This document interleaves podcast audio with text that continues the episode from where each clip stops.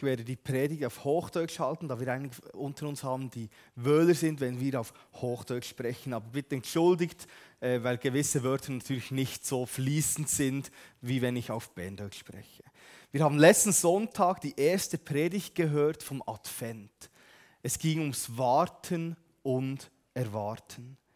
In der heutigen Zeit ist Warten nicht mehr in. Es ist nicht mehr cool, auf was zu warten. Wir sehen das in der Stadt drin oder auf der Autobahn, egal wo man ist. Es geht immer darum, wer ist der Schnellste, wer kann seinen Weg oder sein Ding am besten durchziehen und warten will eigentlich niemand. Und in dieser Adventszeit, und das ist vielleicht das Paradox eigentlich, weil die eben die ganze Adventszeit so voll ist von Stress, Familienfeiern vielleicht oder dann ähm, Familie, äh, Essen auf der Arbeit oder sonst noch viel zu erledigen. Eine sehr eine stressige Zeit und genau in dieser Zeit eigentlich warten wir auf Jesus. Und so heißt eigentlich auch Advent, kommt vom lateinischen Adventus Domini, heißt Ankunft des Herrn. Eigentlich die Adventszeit ist unter diesem Thema. Es geht darum, Jesus kommt in diese Welt, er kommt auf diese Welt als Kind die ganze Zeit geht eigentlich darum, dass wir uns besinnen, dass Jesus kommt.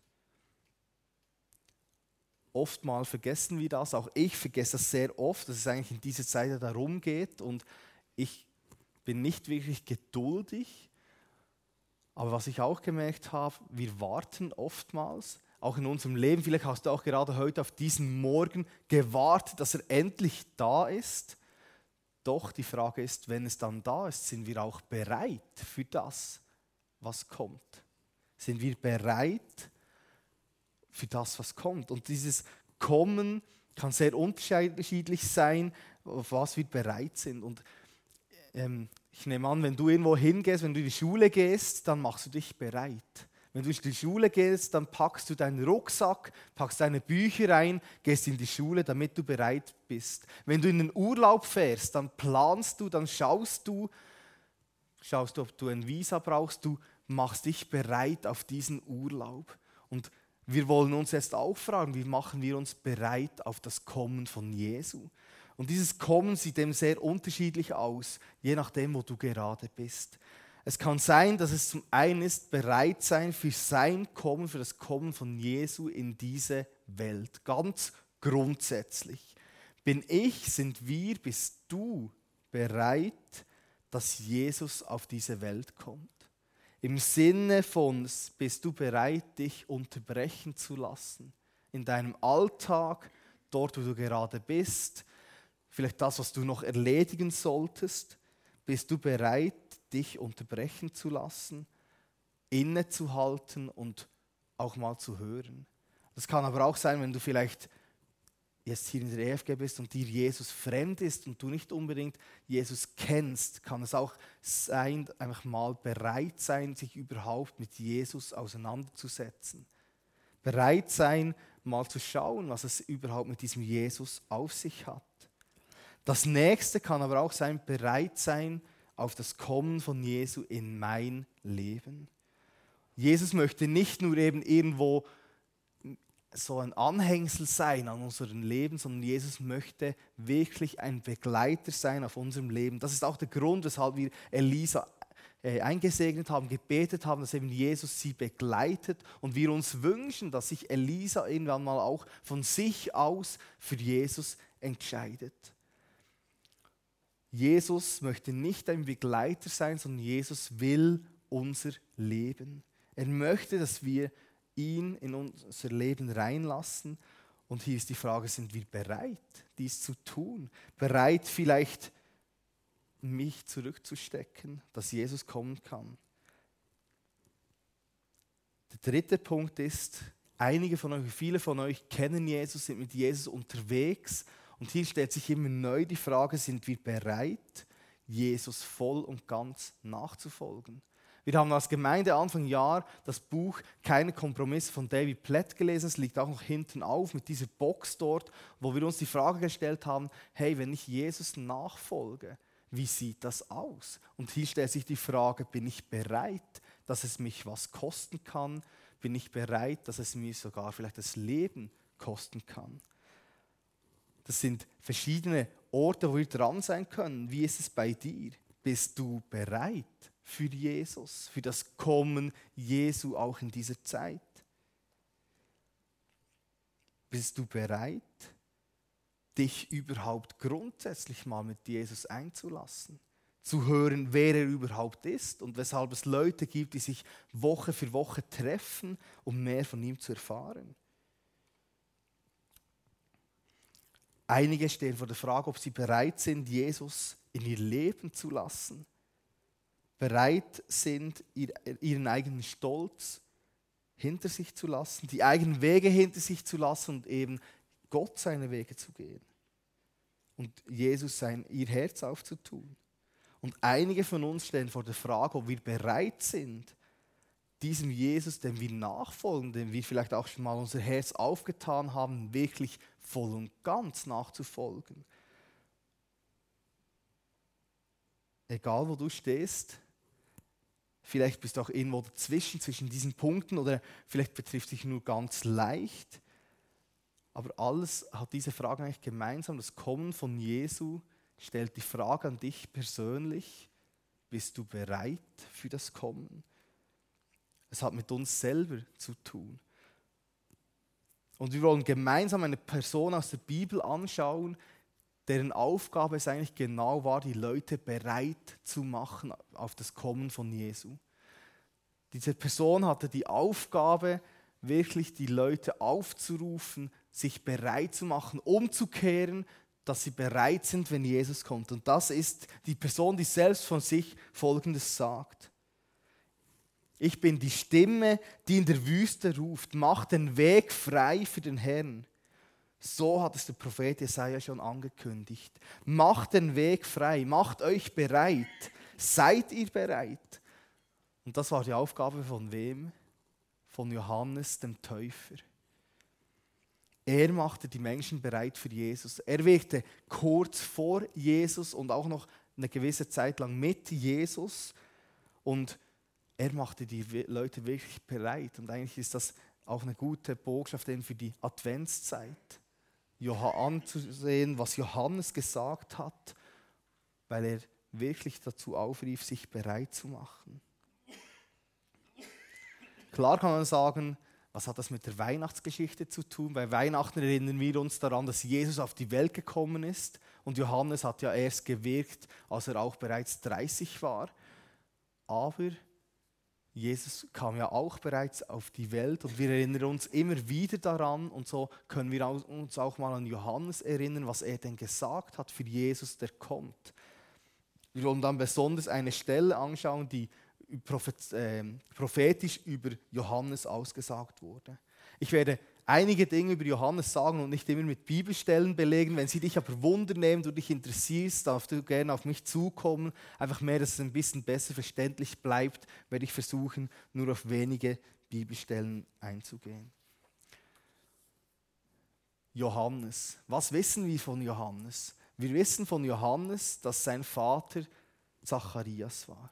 Zacharias war ein Priester, der in Jerusalem im Tempel gedient hatte und er war gerade dran, im Tempel den Dienst zu tun. Da begegnete ihm ein Engel, ein Engel Gottes und redete mit ihm. Und Zacharias war schon alt und seine Frau Elisabeth auch und die hatten keine Kinder.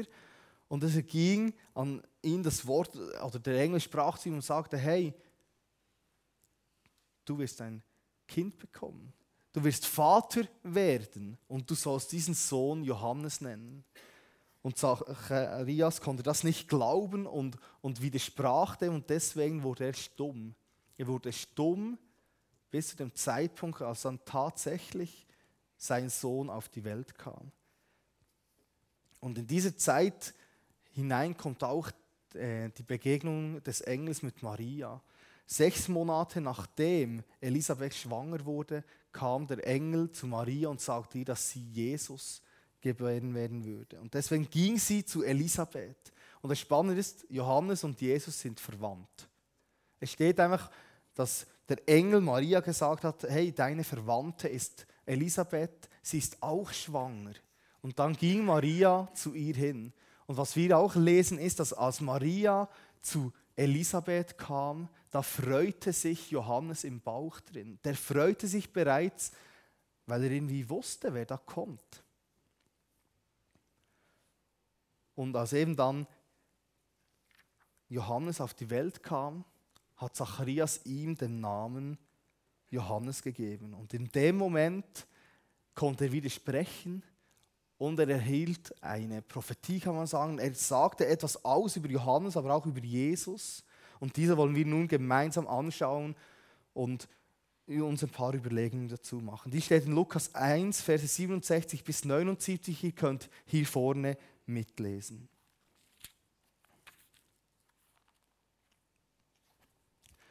Zacharias, der Vater von Johannes, wurde mit dem Heiligen Geist erfüllt und verkündete, was Gott ihm eingegeben hatte. Gelobt sei der Herr, der Gott Israels. Er ist zu unserem Volk gekommen und hat es befreit. Er hat uns einen starken Retter geschickt, einen Nachkommen seines Dieners David. So hat er es durch seine heiligen Propheten schon vor langer Zeit verkündet. Er wird uns vor unseren Feinden retten und aus der Hand aller Menschen, die uns hassen. Damit erweist er sich unseren Vorfahren gegenüber barmherzig und zeigt, dass er seinen heiligen Bund nicht vergessen hat. Den Eid, den er unserem Vater Abraham geschworen hat. Darin sagt er ihm zu, dass er uns, seine Nachkommen, aus der Hand unserer Feinde befreit. Dann können wir ohne Furcht in seiner Gegenwart leben und ihm unser Leben lang dienen, als Menschen, die ihm gehören und seinen Willen tun.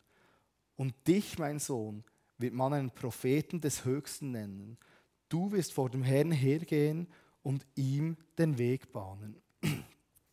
Seinem Volk wirst du zeigen, dass es durch die Vergebung seiner Sünden gerettet wird. Gott vergibt uns, weil seine Barmherzigkeit so groß ist.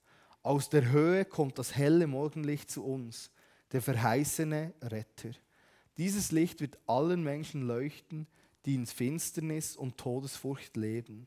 Es wird uns auf den Weg des Friedens führen.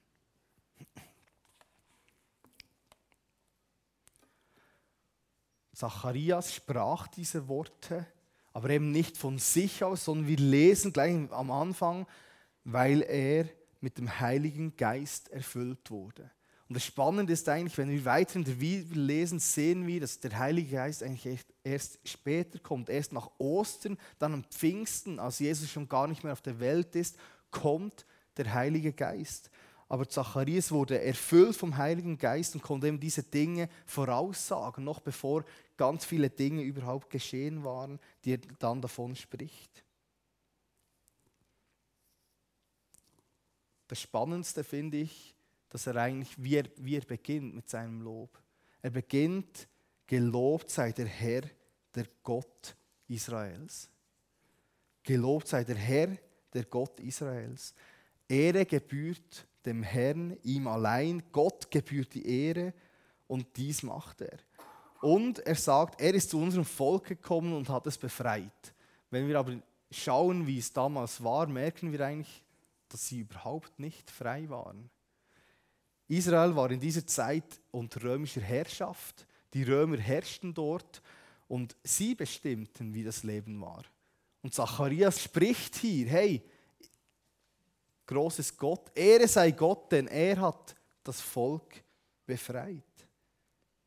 Wie ist das zu verstehen? Und weiter ist eigentlich noch, ähm, wenn er dann sagt, und er hat einen starken Retter geschickt. Einen starken Retter? ein Baby. Wir feiern das eben immer an Weihnachten, das ist das, was uns bekannt ist. Ein Baby kommt auf die Welt und Zacharias, sogar noch vom Geist Gottes eingegeben, sagt, hey, ein starker Retter ist geboren. Ein Baby, zu dem man schauen muss, dass man füttern muss, das eigentlich nichts alleine machen kann zu Beginn, dann immer ein bisschen mehr. Und das ist ein starker Retter.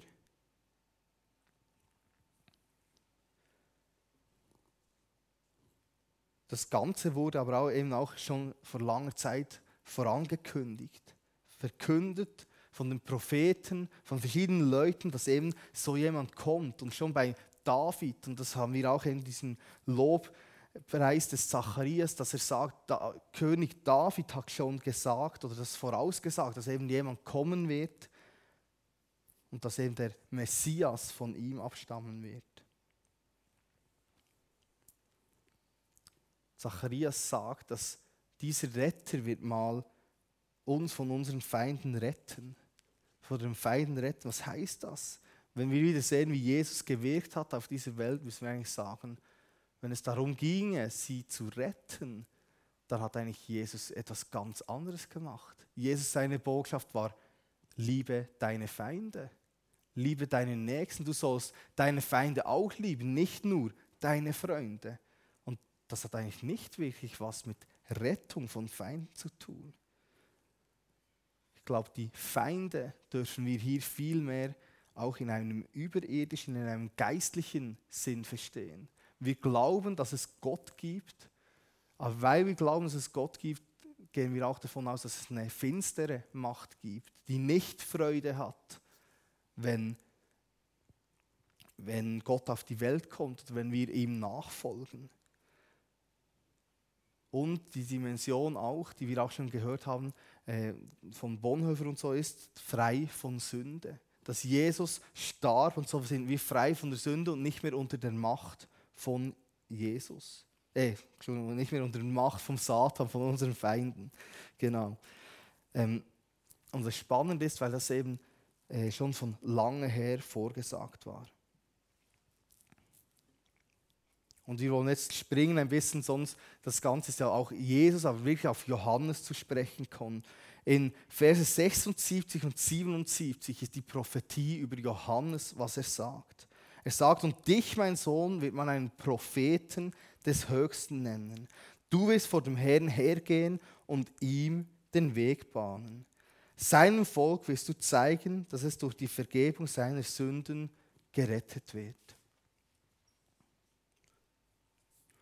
Auch Johannes ist eigentlich vorausgesagt worden im Alten Testament. Malachi schreibt, dass bevor Jesus kommt, muss Elia wiederkommen. Elia, einer der großen Propheten, welcher ähm, nach Mose ähm, der größte Prophet ist, den die Israeliten haben. Und so ein wie Elia muss wieder kommen. Und wir sehen dann auch, wie, wie Johannes auftritt. Also Johannes tritt auf, ähnlich angezogen wie Elia. Und was wir auch sehen, ist, dass er, dass Jesus selbst von ihm sagt, Johannes war Elia. Johannes war Elia. Er hat den Weg bereit gemacht für Jesus, für das Kommen des Herrn. Allerdings finden wir auch, wenn wir lesen, dass Johannes selbst, als er gefragt wurde, bist du Elia, sagt Johannes, nein, ich bin nicht Elia, denn bin ich nicht. Und das ist ein bisschen ein Widerspruch. Und ich denke, dass das auch ist, weil die Leute eine falsche Erwartung hatten. Sie dachten, dass Elia höchstpersönlich wiederkommen würde. Aber er ist vielmehr im Geist des Elia, kann man sagen. Er hat die gleiche Botschaft wie der Elia. Er will die Leute zurück zu Gott führen. Und Elia hatte auch noch eine andere Gemeinsamkeit mit mit Jesus. Und zwar, äh, mit Johannes, tut mir leid. Und zwar der Taufort. Der Ort der Taufe, wo Johannes getauft hat, ist genau der Ort, wo schon das Volk Israel nach, äh, ins verheißene Land eingegangen ist und auch dort, wo Elia das Wasser geteilt hat, als er dann in den Himmel zurückgenommen wurde. Und dieser Ort zeigt auch, dass etwas Neues beginnt, dass es das Alte vorbei ist und das Neue startet.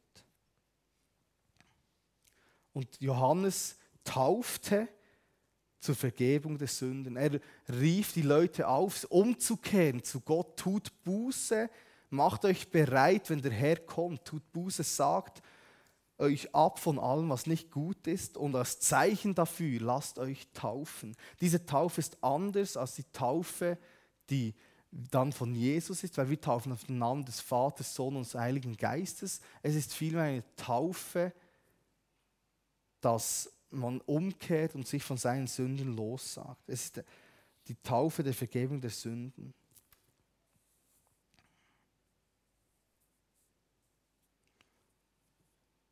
Und seine Botschaft war eben, kehrt um. Mach dich bereit für das Kommen von Jesus. Mach dich bereit, wenn er kommt. Bist du bereit, wenn er kommt?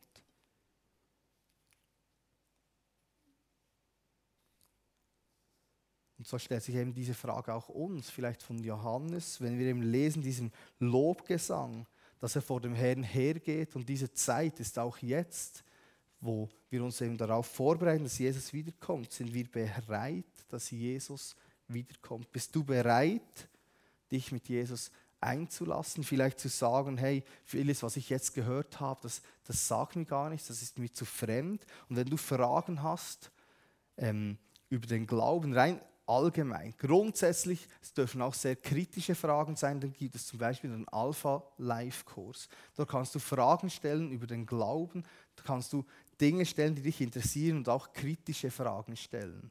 Vielleicht einfach Dinge, die dich sehr beschäftigen. Und es gibt wirklich keine Frage, die man dort nicht stellen darf.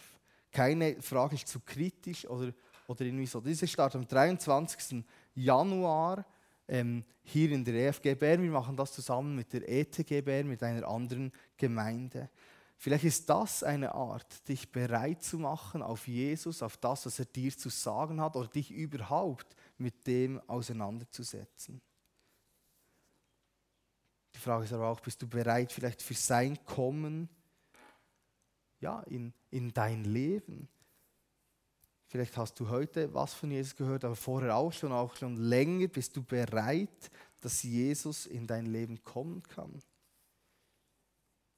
Und vielleicht bist du auch schon länger mit Jesus unterwegs. Und da stellt sich die Frage, bist du bereit, ihm auch gerade in dieser Zeit von Weihnachten vielleicht auch Zeit einzuräumen, dass er Zeit haben darf.